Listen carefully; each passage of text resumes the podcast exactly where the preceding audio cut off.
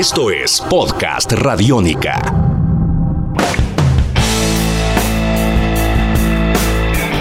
Hola y bienvenidos a los libros de Medallo, un podcast radiónica. Hoy hemos decidido introducirnos al mundo de la música y en especial al mundo de la música creada y hecha en Medellín y en Colombia porque vamos a hablar un poco de esa relación que puede haber entre las letras, la literatura y la música. Y en esta primera entrega hemos decidido tener aquí a un invitado que además es de la casa, es hace parte del equipo de Radiónica y que se ha dedicado en los últimos años a escribir sobre la música, a ser como lo llaman también un cronista de la música de Medellín y de Colombia.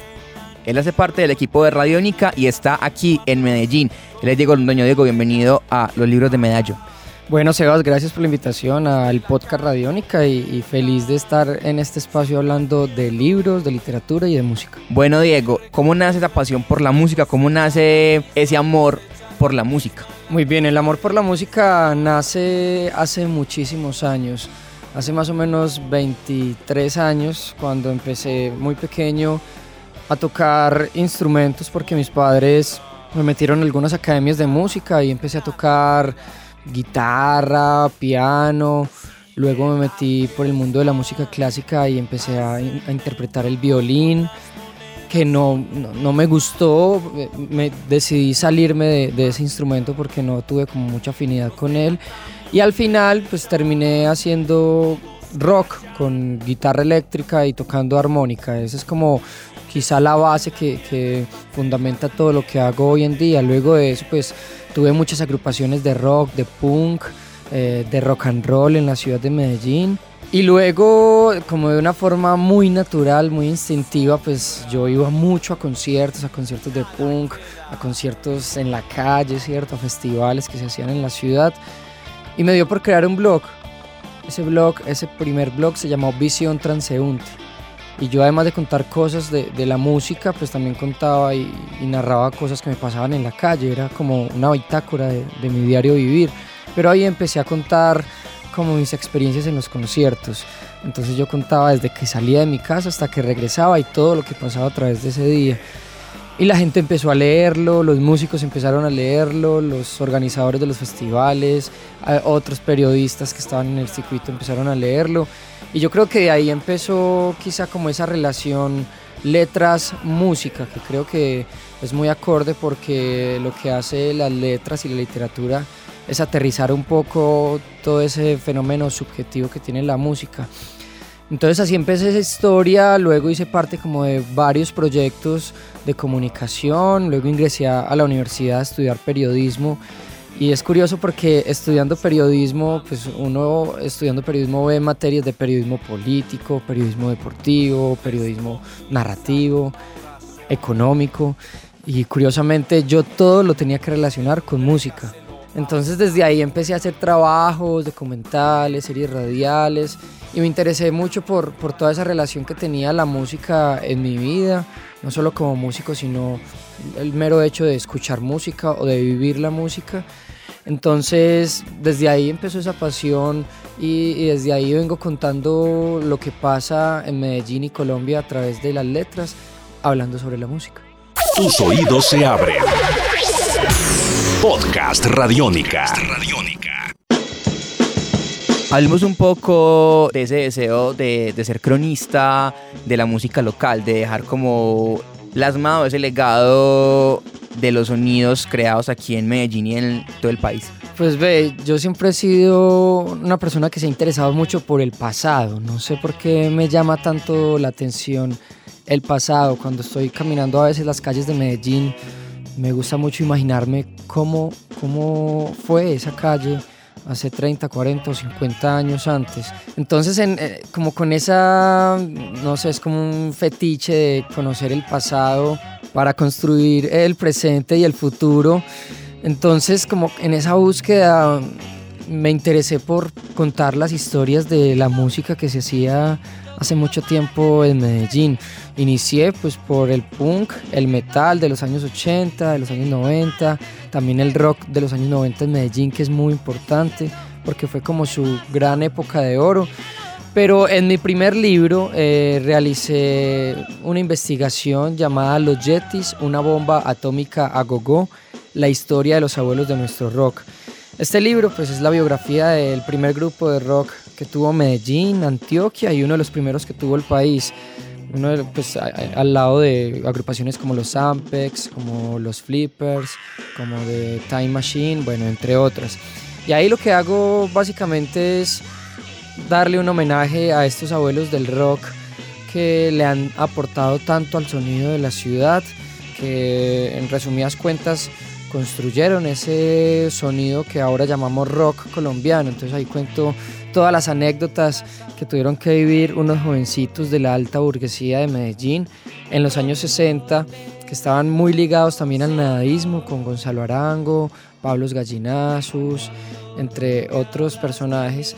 Y ellos vivieron una historia maravillosa de estrellas del rock que viajaron por todo el país, que ganaron discos de oro, que sacaron sus discos en grandes empresas discográficas, que rotaron con esos discos en, una esfera internacional y que a su vez construyeron gran parte de lo que es la juventud hoy en día o la nueva juventud en la ciudad de Medellín. Esto lo necesita tu cabeza. Podcast Radiónica. Esto lo necesita tu cabeza. Vamos a adelantarnos un par de décadas para hablar de Medellín en canciones. Y hablo un par de décadas en el sentido cronológico de la historia. Medellín en canciones contiene y habla de, temas que se, se envuelven en la década de los 80, los 90 y la década pasada del 2000. Hablemos cómo fue la construcción de, de ese libro, de dónde nació, cómo descubrieron las canciones, cómo fue esa investigación para llegar a esas veintitantas canciones que hacen parte de ese compendio. Muy bien, curiosamente Medellín en canciones, así sea mi segundo libro, fue el primero que escribí. Este libro eh, surge como resultado de mi tesis de grado en periodismo, una tesis de grado que quedó ahí, pero que yo quise avanzar, mejoré, pulí con los años se convirtió en un texto maduro y este libro nace precisamente de ahí, de un trabajo pues en la universidad y así como lo dice Sebas, eh, es un trabajo que a través de 27 canciones, 9 de rock, 9 de punk y 9 de metal, cuenta la historia de Medellín desde los años 80 hasta el año 2013.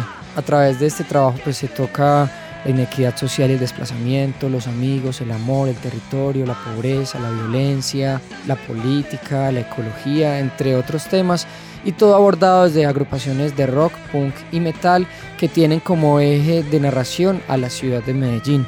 Entonces ahí encontramos agrupaciones como Estados Alterados, como No Raza, como Ira, como Masacre, Reencarnación, como Bajo Tierra, eh, Unos Vagabundos, Neus, entre muchas otras. Son 27 eh, historias, 27 canciones y 27 agrupaciones en total.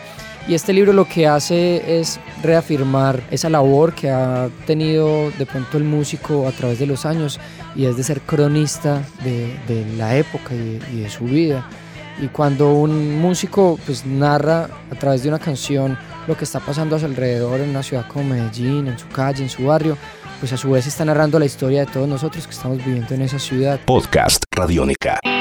Finalmente, Diego, ¿qué otros proyectos tienes en mente o de los cuales quisieras escribir? Me gustaría, como lo dijiste en un inicio, tratar de aportarle historia eh, musical a Medellín y a Colombia. Me parece que eso hace falta, que uno tiene que documentar esos procesos artísticos, porque si no se documentan, se pierden en la historia, se, se van como el viento. Entonces me gustaría seguir escribiendo, no solamente de rock, ni de punk, ni de metal, sino de, manifestaciones musicales, porque al fin y al cabo pues, la música es la que mueve mi vida, no solamente el rock, yo digo que es toda la música. Actualmente estoy investigando y estoy escribiendo la que sería mi, mi tercera producción, mi tercer libro. Va a ser una historia muy bonita, una historia que quizá trasciende los límites de este valle, trasciende también los límites colombianos y se va al exterior. Y es la historia de un cantautor y, e intérprete colombiano muy importante para nuestra historia musical llamado Rodolfo Aicardi. Y ligado a eso es la historia de, de la música tropical, de los boleros y la balada en Colombia.